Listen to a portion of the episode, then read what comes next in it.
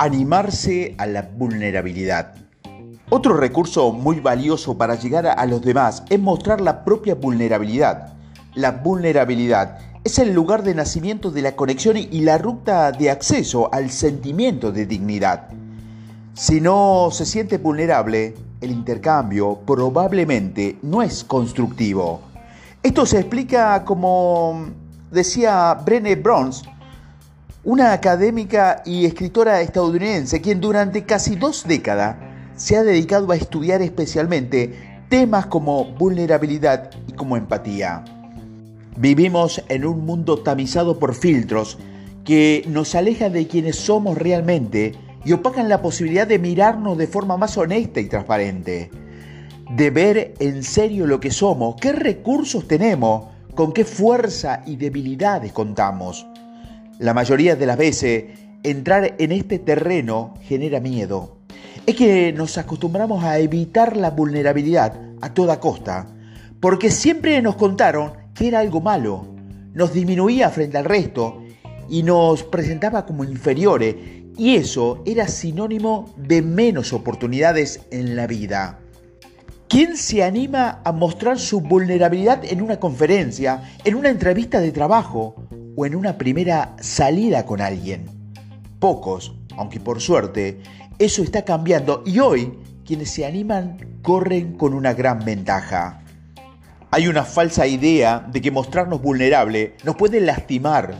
Se piensa que con quien sube a un escenario y muestra su vulnerabilidad puede ser visto como endeble, como blando, como débil. Y en el caso de los hombres, hasta menos líder, dado el equivocado modelo de que la masculinidad significa tan perpetuado por años.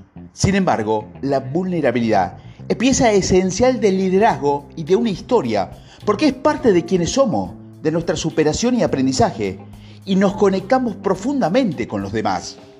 Las películas que nos marcaron tienen personajes que en algún momento de su camino reconocen ese rasgo, y es que no hay héroe sin dolor porque, como dijimos, toda historia tiene un conflicto y todo conflicto trae aparejado dolor que, aunque al principio se busca evitar, luego se quiere comprender, redimir y superar.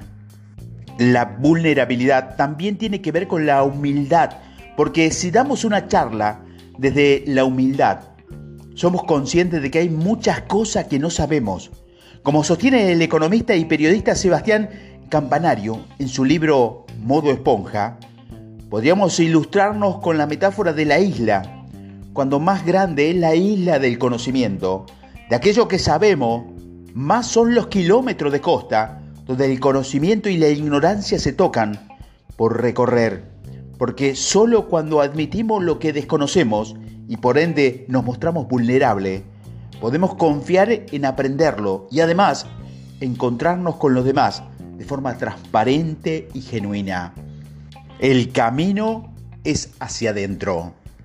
A todos los oradores con los que trabajo, siempre les digo que lo primero que surge en la búsqueda de una narración va a ser una especie de superficie y que debajo va a tener tanta profundidad como estamos dispuestos a explorar. A medida que bajemos, van a aparecer cosas. Por eso, una de las primeras preguntas que suele hacer es porque quieren contar ese hecho determinado y qué les sucede con eso. Con la primera respuesta vuelve a repetir la misma pregunta y luego una más. Recién entonces empieza a aparecer las motivaciones más profundas, el sentido personal de lo que va a contar.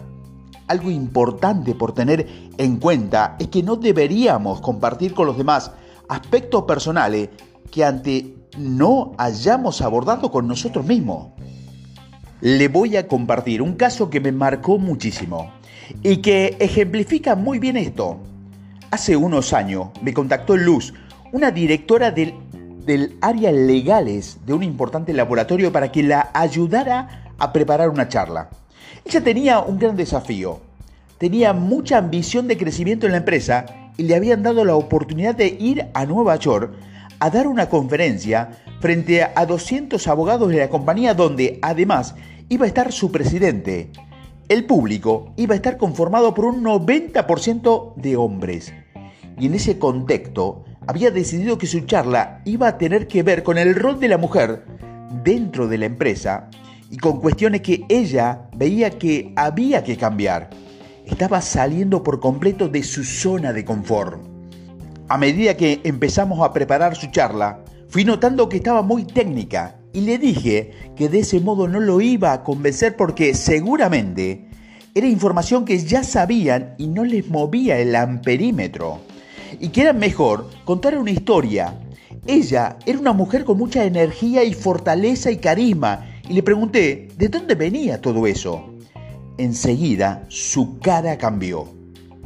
Con una sonrisa teñida de nostalgia me dijo que debía de tener que ver con su madre, con su mamá, porque me contó que desde chica vivía en Mar de Plata, una ciudad balnearia de Buenos Aires, que su mamá soñaba con ser médica, pero que no tenía los recursos para poder estudiar.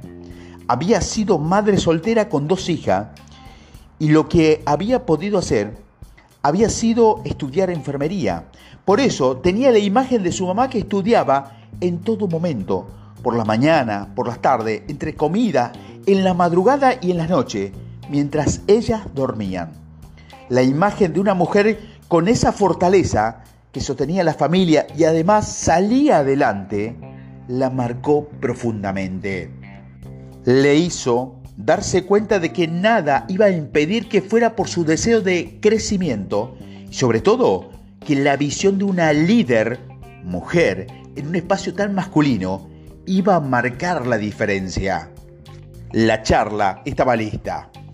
Después de una introducción más emocional donde iba a contar la historia de su mamá y la importancia de una figura femenina tan fuerte, en el desarrollo iba a ir a la parte más racional donde mediante muchos datos que había recabado, le mostraría cómo a las mujeres les costaba más crecer en la empresa, la falta de ella en altos mandos directivos y cuál es su propuesta para revertir esa carencia. Finalmente llegó el día del encuentro. Habíamos acordado que enviaría un mensaje para contarme cómo le había ido, pero llegó el momento y aunque pasaron los minutos, no me llegaba ninguna noticia. De repente llegó un Pablo, arruiné todo, pero salió increíble. No entendía nada, pero unos minutos después me llamó. Me contó que al llegar al imponente anfiteatro, cercano al Central Park, se encontró con todos esos hombres importantes de saco y corbata y de pronto se sintió muy pequeña al lado de ellos. Sus miedos habían subido con ella al escenario y se había paralizado. Se había quedado muda. Su gran oportunidad se le iba como arena entre los dedos. Se había bloqueado, no había podido ni arrancar. Había pedido perdón y se había bajado del escenario llorando. Luego, había subido el conductor a tratar de acomodar la situación como mejor pudo dándole pie a que ella seguía. Ella detrás del escenario se había sentado en una silla a llorar y a masticar bronca por lo sucedido. Pero de pronto apareció el presidente de la empresa que le puso una mano en el hombro y le dijo que estaba bien, que no pasaba nada. Y no solo eso, le invitó a subir nuevamente al escenario para que brindara su presentación. Sin dudarlo, se secó las lágrimas y juntó coraje. Cuando llegó al centro del escenario, frenó, respiró, miró con firmeza y amabilidad al público y de pronto se escuchó un aplauso que retumbó en toda la sala. Ya el hecho de que hubiera vuelto a subir estaba hablando de quién era ella, porque la mayoría de los presentes no se hubiera animado. Y así comenzó a contar la historia de su madre, el silencio era absoluto. Cada uno de esos hombres de saco y corbata, abogados fríos por el rol que ocupaban, empezaron a conectar con sus madres. Con esa figura femenina que muchas veces habían pasado por alto. ¿Cómo terminó esto? Con una ovación de pie y con algunas personas emocionadas hasta las lágrimas. Eso, que era un principio, parecía ser un momento de fracaso, de quiebre, de emoción pura, no solo no lo fue, sino que potenció su mensaje hasta el infinito, porque a todos esos hombres no solo le contó una historia, sino que le demostró que era capaz de volver a pararse. La emoción después era felicidad. Y sí, logró el ascenso que tanto estaba buscando, pero sobre todo que el público recapacitara sobre el rol de las mujeres en la empresa y qué acciones tomar al respecto. Y ahí hay otro aprendizaje.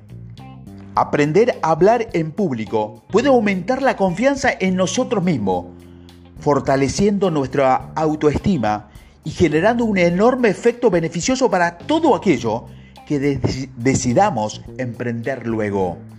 La vulnerabilidad es eso, conectar con nuestro lugar más sensible y honesto para encontrarnos con los demás de un modo más auténtico y empoderado que nunca. Claves el conflicto es el combustible de una historia. Sin este no avanza, se estanca y el público no tendrá interés por escucharte.